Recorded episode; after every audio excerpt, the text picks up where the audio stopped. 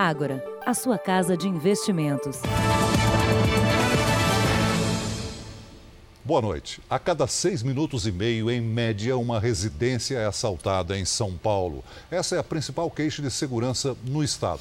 Em geral, os criminosos buscam locais onde é mais fácil entrar. E nesta madrugada, uma família foi feita refém. Os ladrões renderam quatro adultos e duas crianças.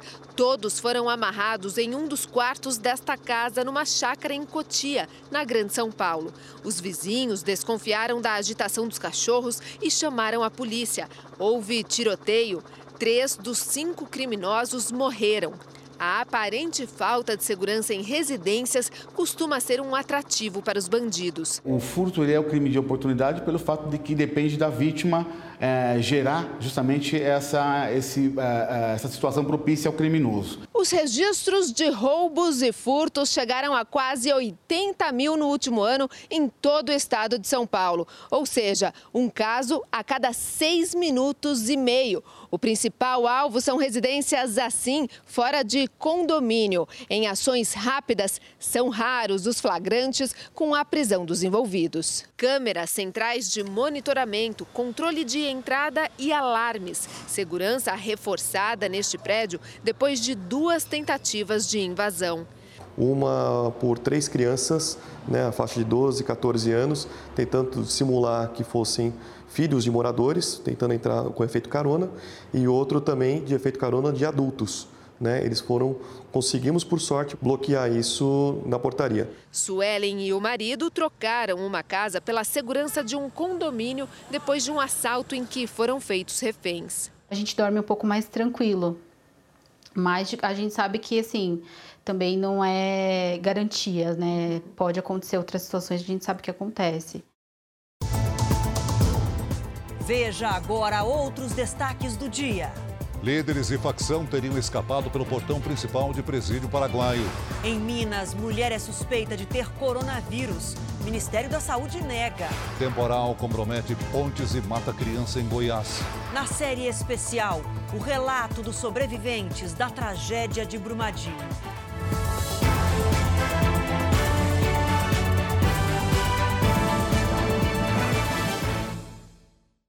Oferecimento Agora. Investir transforma incertezas em planos. Invista com a gente.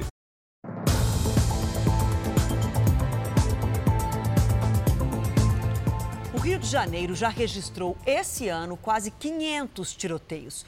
E nessa conta assustadora estão os confrontos que não param nos complexos do Alemão e da Penha. A disputa do tráfico fez hoje mais uma vítima que chegava para mais um dia de trabalho. A trincheira é improvisada. A tropa tenta avançar, mas é impedida pelo tráfego. Abaixa, abaixa aí, abaixa aí. Um tiroteio nas primeiras horas do dia para o desespero dos moradores. Fica difícil, né, sair de dentro de casa. Já são quatro dias de guerra nos complexos do Alemão e da Penha, os maiores do Rio de Janeiro. Toda a região era comandada por uma única facção, mas no último domingo, criminosos rivais ocuparam a comunidade do Adeus. Hoje, a polícia percebeu a movimentação de traficantes que se preparavam para retomar o morro. Dois suspeitos foram presos. O helicóptero da Record TV flagrou o ataque com bombas ao veículo blindado e traficantes armados pelas ruas. Os disparos atingiram transformadores de energia elétrica e 1.400 moradores estão sem luz. Nesta disputa, um homem de 48 anos morreu, vítima de bala perdida. Samuel morava a 4 quilômetros daqui. Sem dinheiro para o transporte, fez o trajeto a pé. Desempregado há quase um ano, não queria faltar ao trabalho. Foi baleado quando chegava para o segundo dia no novo serviço. Nós acordamos de madrugada para ir trabalhar. Moramos em comunidade, mas nós não somos bandidos. O pedreiro, que nas horas de folga se dedicava à música, era casado e tinha quatro filhos. A gente sai sem direito de voltar. Muita violência nesse Rio de Janeiro, sabe? É muita dor. Três fugitivos de um presídio paraguaio foram recapturados hoje e afirmaram que integrantes de uma facção criminosa paulista saíram pela porta da frente. O repórter Leandro Estoliar está em Ponta Porã, na fronteira, e tem outras informações ao vivo para a gente. Boa noite para você, Leandro. Oi, Adriana, boa noite, boa noite a todos. Os dois fugitivos foram recapturados numa propriedade rural. A gente acompanhou a operação da Polícia Paraguaia em Pedro Juan Cabadeiro, a primeira cidade depois da fronteira. Os detidos não resistiram à prisão. De manhã, outro fugitivo se entregou à polícia. Os três paraguaios recapturados contaram que não sabiam do plano de fuga e aproveitaram o túnel para escapar da cadeia. Disseram ainda que apenas os chefes da facção criminosa que controla a venda de drogas aqui na fronteira saíram pela porta da frente e que eram aguardados por caminhonetes do lado de fora. O Ministério Público do Paraguai investiga quem teria ajudado os prisioneiros a fugir. O diretor do presídio e os agentes penitenciários continuam presos. Com as prisões de hoje, sobe para nove o número de fugitivos recapturados. 66 detentos que fugiram da prisão continuam sendo procurados. Da fronteira entre Brasil e Paraguai, Leandro Stoliar. Muito obrigada, Leandro. Uma criança morreu levada pela água da tempestade que atingiu Goiás. Ruas ficaram alagadas e passageiros acabaram presos dentro de um ônibus. Em Goiânia, o ônibus tenta atravessar uma rua alagada. As pessoas que veem a cena pressentem o perigo. Vai, motorista, vai! Vai, vai, vai! gente aí, ó. Olha aí, cara. Moço, vai rodar, vai rodar. A mesma situação é gravada por um passageiro dentro do ônibus. O clima é de desespero. Vai quebrar, não vai voltar não. Depois do susto, passageiros continuaram no ônibus e esperaram o temporal passar para descer. Apenas na região noroeste da cidade choveu 90 milímetros em apenas três horas, o equivalente ao que estava previsto para 10 dias inteiros no mês de janeiro. A tempestade transformou o pequeno riacho numa enorme cachoeira. Gente do céu, olha o que, virou aqui o, o corvo aqui do Goiânia Viva. A água arrastou carros e motos.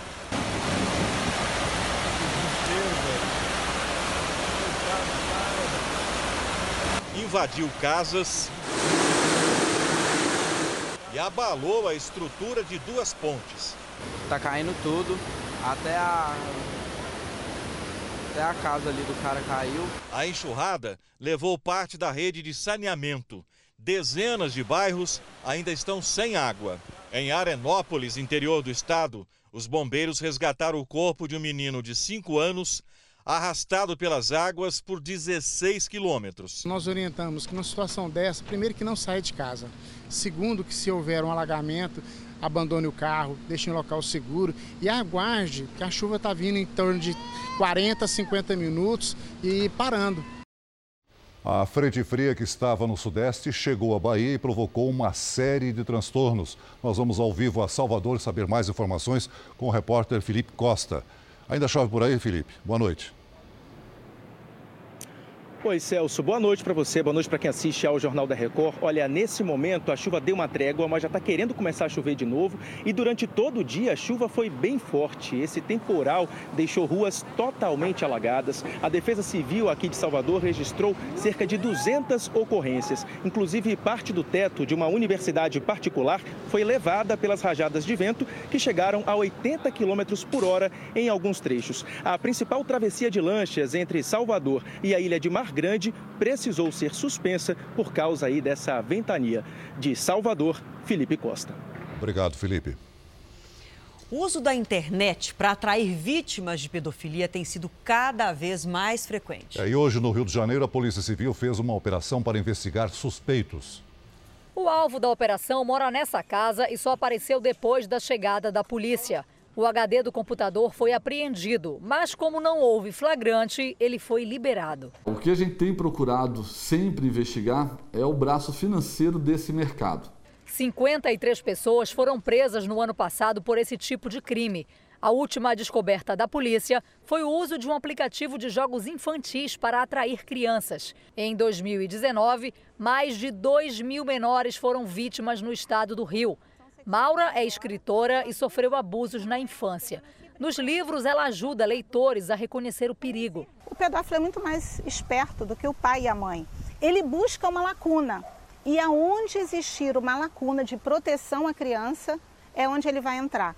Nesse hospital, brinquedos deixam as crianças mais à vontade para conversar com especialistas. Tudo é gravado e não é preciso ir à delegacia. Especialistas sempre alertam que o pedófilo não é uma pessoa de quem a criança vai sentir medo no primeiro contato. Geralmente é alguém que se aproxima da vítima com muita simpatia. Por isso, o apoio e a presença dos pais e responsáveis é importante na superação do trauma e principalmente na prevenção do crime. Foi por meio da conversa que Maura ajudou o filho a não se tornar mais uma vítima. Aquele momento para mim foi um divisor de águas, porque eu vi que, caramba, o que minha mãe me fala existe de verdade. A empresária Isabel dos Santos, a mulher mais rica da África, passou a ser investigada em Angola por desvios de dinheiro público e má gestão. E aqui no Brasil, a Operação Lava Jato investiga a relação entre o ex-presidente Lula e o pai de Isabel, o ex-presidente angolano José Eduardo dos Santos. Segundo os ex-marqueteiros do PT, Mônica Moura e João Santana, Lula e a construtora Odebrecht teriam atuado para que José Eduardo dos Santos continuasse no poder. A Procuradoria-Geral de Angola abriu hoje inquérito contra a empresária Isabel dos Santos, filha do ex-presidente do país, José Eduardo dos Santos. Ela é acusada de má gestão e desvio de fundos no período em que comandou a estatal petrolífera Sonangol. Segundo a Justiça do país africano, a filha do ex-presidente teria feito transferências financeiras irregulares. No fim de semana, um grupo internacional de jornalistas divulgou um dossiê, incluindo trocas de e-mails e documentos que comprovariam um esquema de ocultação e lavagem de dinheiro de 100 milhões de dólares para uma empresa em Dubai ligada a uma amiga de Isabel. Aqui no Brasil, o nome de Isabel e do pai dela apareceram nas investigações da Lava Jato, quando a Força Tarefa apurou negócios da construtora Odebrecht em Angola, supostamente intermediados pelo ex-presidente Luiz Inácio Lula da Silva. A parceria entre a construtora Odebrecht e os ex-presidentes do Brasil, Lula, e de Angola, José Eduardo dos Santos, pode ter ido além de palestras dadas por Lula na África e pagamentos de campanhas eleitorais via Caixa 2. Em delação premiada, os marqueteiros das campanhas do PT, João Santana e Mônica Moura, lançaram novas suspeitas sobre a intermediação de Lula entre a empresa e o país africano. Eles acusaram o ex-presidente de ter atuado pela permanência de Santos no governo angolano. O presidente Lula intermediou essa campanha. Seguinte forma, ele tinha acabado de voltar de uma, de uma viagem a Angola, que ele fez com Emílio Odebrecht, isso foi ele que contou a João. E o presidente José Eduardo dos Santos, que vai tentar a reeleição, é, queria que você fosse fazer a campanha dele lá. Segundo Mônica Moura, o dono da empreiteira Emílio Debrecht obteve de Lula o aval para pegar empréstimos no Banco Nacional de Desenvolvimento, BNDES. O dinheiro era investido em negócios bilionários em Angola. Em outro trecho da delação premiada, ao confessar que recebia dinheiro por fora para fazer a campanha de José Eduardo dos Santos, Mônica descreve o que seriam os interesses da Odebrecht no país africano. A Odebrecht é praticamente dona de metade do país ali. Eles têm, eles têm mina, minas de, de diamante lá, em parceria com o governo, eles têm muito negócio. Então, para eles, o, manter o presidente Eduardo Santos era um grande interesse. A exploração de diamantes em Angola, menina dos olhos da Odebrecht, era um dos negócios ligados à gigante Sonangol, petrolífera estatal que foi comandada pela filha do ex-presidente angolano, Isabel dos Santos. Multimilionária, Isabel é acusada de enriquecer de forma ilícita, já que o pai teria concedido às empresas dela contratos públicos, incentivos fiscais e licenças de telecomunicações de forma ilegal. O Jornal da Record apurou junto a fontes do Ministério Público Federal que existem suspeitas de que parte da fortuna da angolana esteja diretamente ligada aos empréstimos do BNDES, liberados durante os governos do PT. Em delação premiada, o empresário Emílio Debrecht confessou a influência que exercia sobre os ex-presidentes Lula e José Eduardo dos Santos e como isso era usado para negócios ilegais. A assessoria do ex-presidente Lula não retornou aos nossos contatos. A Odebrecht informou que não foi mencionada na reportagem Luanda Leaks, do Consórcio Internacional de Jornalistas. A construtora também negou ter pago propina ao ex-presidente de Angola e diz que nunca teve relação com as empresas de Isabel dos Santos. Sobre a delação de Mônica Moura, informou estar impedida de comentar por causa do processo de colaboração com a Justiça. O BNDES confirmou que recebeu os nossos questionamentos, mas não enviou qualquer posicionamento.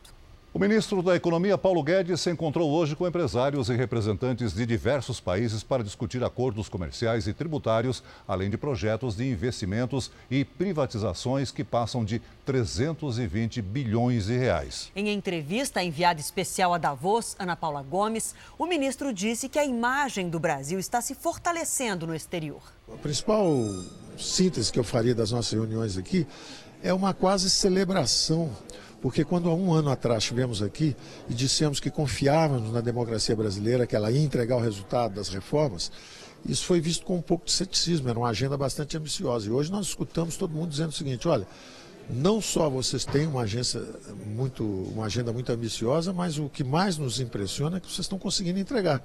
Então o Brasil realmente começou a abrir a economia, está fechando todos esses acordos comerciais, é, derrubou a inflação, juros caíram, a economia está retomando o crescimento. Então, houve uma certa celebração do sucesso brasileiro aqui. Está havendo uma compreensão internacional de que o Brasil tem uma democracia é, que funciona, que o Congresso está aprovando as reformas, que o presidente e o Congresso são reformistas, que as agendas de reformas vão progredir e que o Brasil está retomando o crescimento econômico. Também em Davos, o presidente Trump se encontrou com o presidente do Iraque pela primeira vez desde os conflitos envolvendo o Irã. Os dois presidentes discutiram o futuro das tropas americanas no país, mas nenhuma definição foi revelada. É a primeira vez que eles se reúnem após a recente crise com o Irã. Ao falar sobre questões comerciais com a União Europeia, Trump disse a jornalistas que é mais difícil negociar com o bloco do que com a China. O ministro Luiz Fux, do Supremo Tribunal Federal, suspendeu o início dos trabalhos do juiz de garantia por tempo indeterminado. Para ele, a proposta deveria ter partido do Judiciário. Além disso, a lei foi aprovada sem previsão do impacto orçamentário. O plenário do Supremo deve decidir a questão. Veja a seguir: Regina Duarte vai a Brasília e almoça com o presidente Bolsonaro. E na nossa série especial, imagens inéditas mostram como vítimas de Brumadinho ficaram soterradas até serem salvas pelos bombeiros.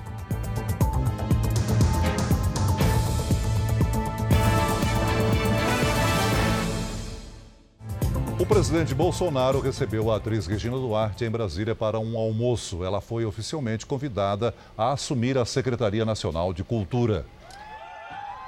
Na saída do Alvorada, o presidente falou com os jornalistas, mas justificou por que não daria entrevista. Quero falar com vocês, mas a Associação Nacional de Jornalismo diz que quando eu falo, eu agrido vocês. Então, como eu sou uma pessoa da paz, não vou dar entrevista, ok? Enquanto isso, no aeroporto, esquema especial de segurança para a chegada de Regina Duarte. Ao desembarcar, ela não confirmou que é a nova secretária de Cultura. Vou continuar conversando, noivando. Do aeroporto, Regina Duarte veio direto aqui para o Palácio do Planalto, onde se encontrou com o presidente. Ela almoçou com o Bolsonaro e alguns ministros. Logo depois, a atriz visitou a Secretaria de Governo. Regina Duarte também participou de uma reunião com ministros e foi conhecer a estrutura da Secretaria de Cultura. Entrou pela garagem e não falou com jornalistas. Ainda no Palácio do Planalto, o presidente se reuniu com os secretários de Segurança Pública dos estados. Eles pediram a volta do Ministério da Segurança Pública, hoje unido ao Ministério da Justiça, e a redução de impostos para a compra de equipamentos de segurança.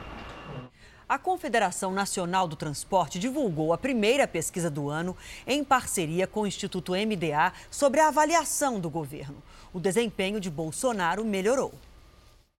34,5% dos entrevistados avaliaram o governo do presidente Jair Bolsonaro como ótimo e bom.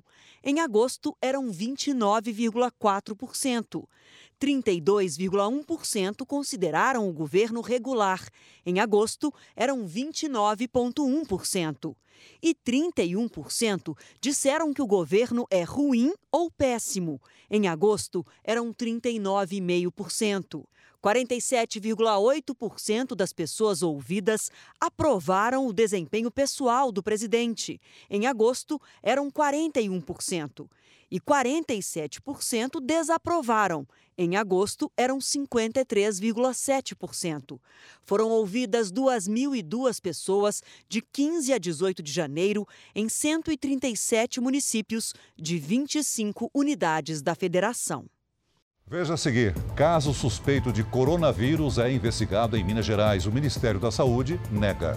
E na nossa série especial, quem sobreviveu à tragédia de Brumadinho conta como escapou por um triz do mar de lama.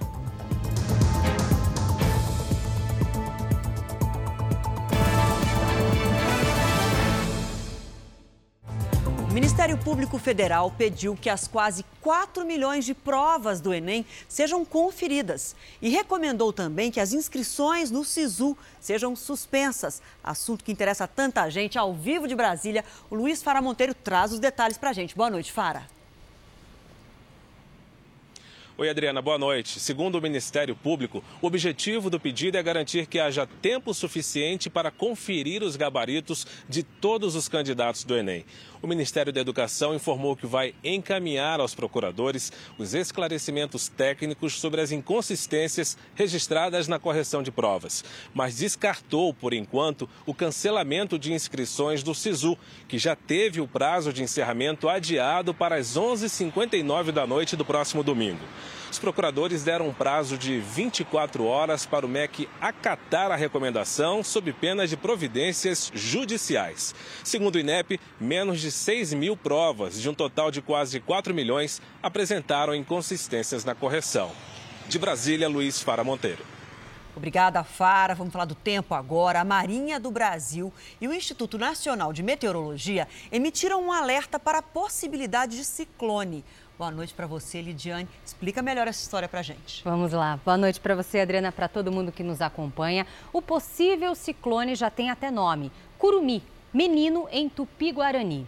E é importante destacar que a formação deste ciclone se acontecer, será nas próximas horas em alto mar e não deve atingir áreas do Brasil. De qualquer forma, essa circulação de ar atrai a umidade da Amazônia e espalha ainda mais temporais pelo país, principalmente entre o Rio de Janeiro e o sul da Bahia. Só nos próximos três dias pode chover nestas regiões o esperado para o mês inteiro de janeiro. Os transtornos, então, que vimos mais cedo nas reportagens de Goiás e Bahia podem se repetir.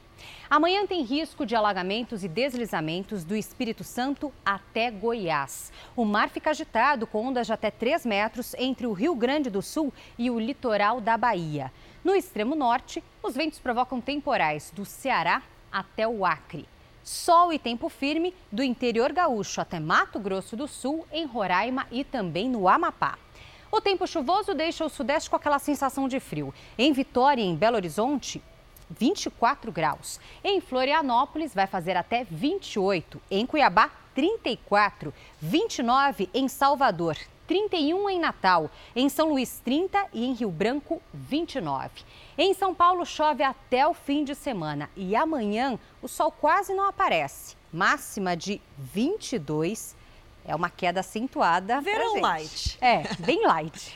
Até amanhã. Até amanhã. Obrigada.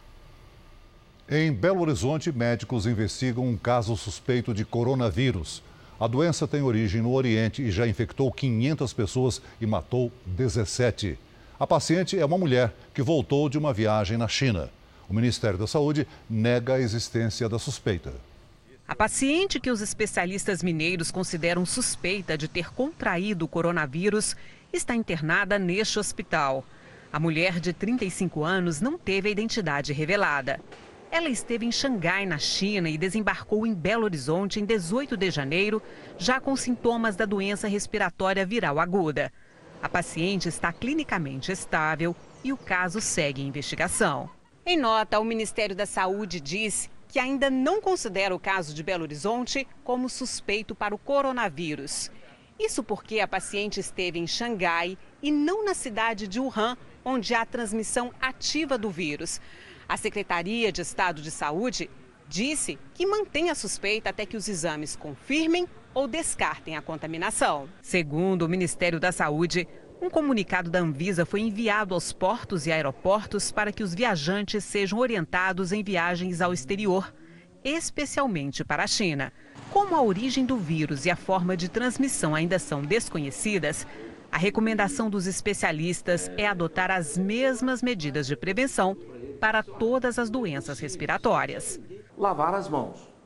Uh, os pacientes que estiverem infectados ou com suspeita de uma infecção usarem máscara. São medidas eh, que funcionam né? e que são utilizadas logo no princípio dessas epidemias. Sete pessoas nasceram praticamente de novo depois de atingidas pela lama da barragem de Brumadinho, que desabou há um ano. Nós conversamos com sobreviventes dessa tragédia e as histórias de como eles escaparam são impressionantes. Veja na nossa série de reportagens especiais. Doutora,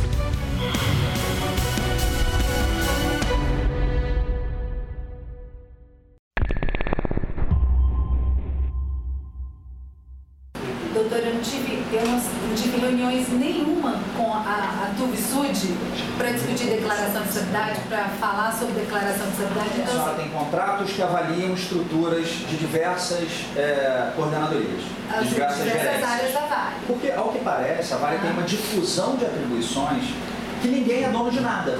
Me parece muito claro uma tentativa de um imputar o outro.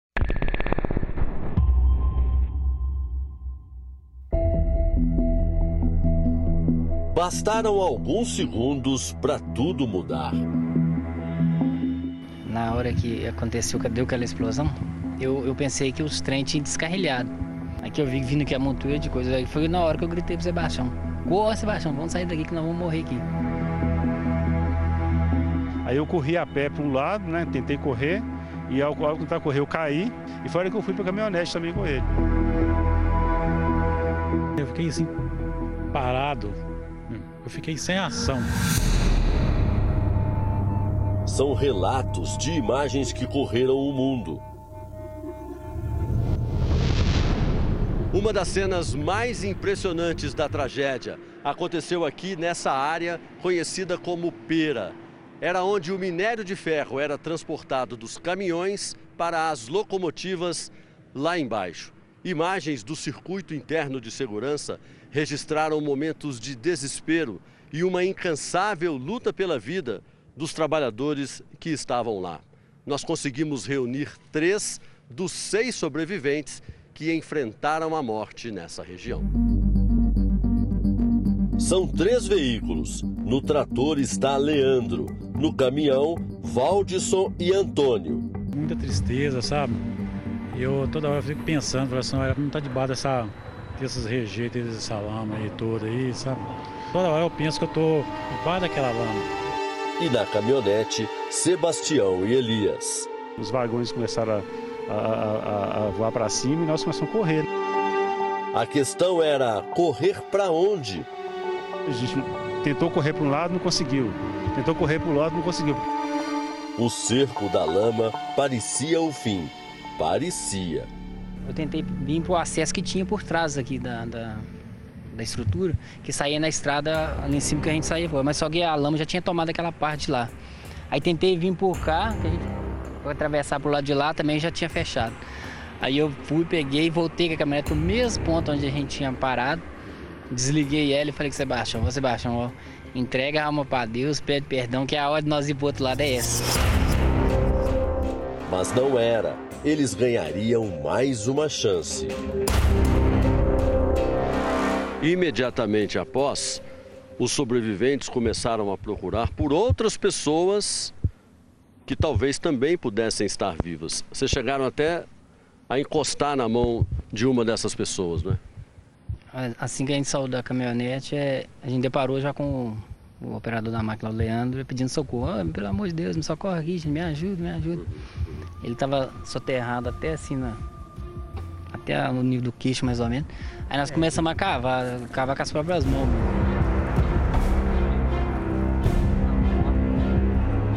Este é Leandro Borges Cândido.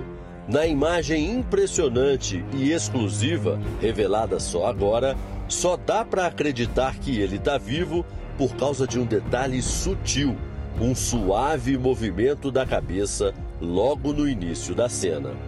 A lama pressionou ele contra a estrutura. E uma perna dele estava de fora, e a outra perna dele dentro pressionou e quebrou a perna dele. Aí nós, assim que a gente conseguiu chegar até no rumo do, dos pés dele, a gente foi, puxou e ele mesmo se projetou para fora e a gente conseguiu colocar ele num local mais seguro. Leandro voltou a trabalhar na Vale, mas não quis gravar entrevista. Assim como ele, a maioria dos sobreviventes faz tratamento psiquiátrico, toma remédios para crises de pânico ou para dormir.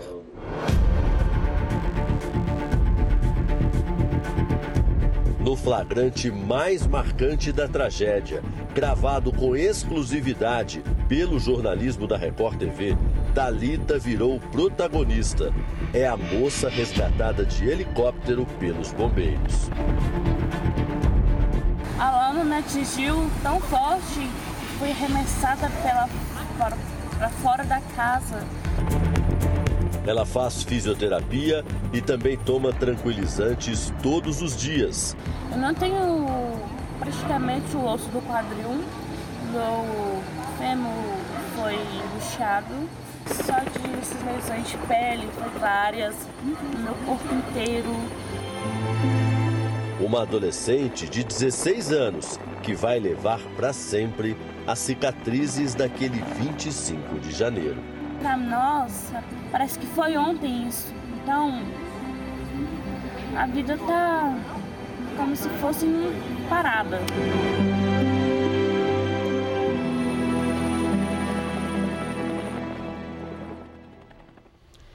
O Jornal da Record termina aqui. A edição de hoje na íntegra e também a nossa versão em podcast estão no Play Plus e em todas as nossas plataformas digitais. E à meia-noite e meia tem mais Jornal da Record com o Sérgio Aguiar. Fique agora com a novela Amor Sem Igual. A gente volta a se encontrar amanhã aqui no JR. Até lá. Boa noite e até amanhã.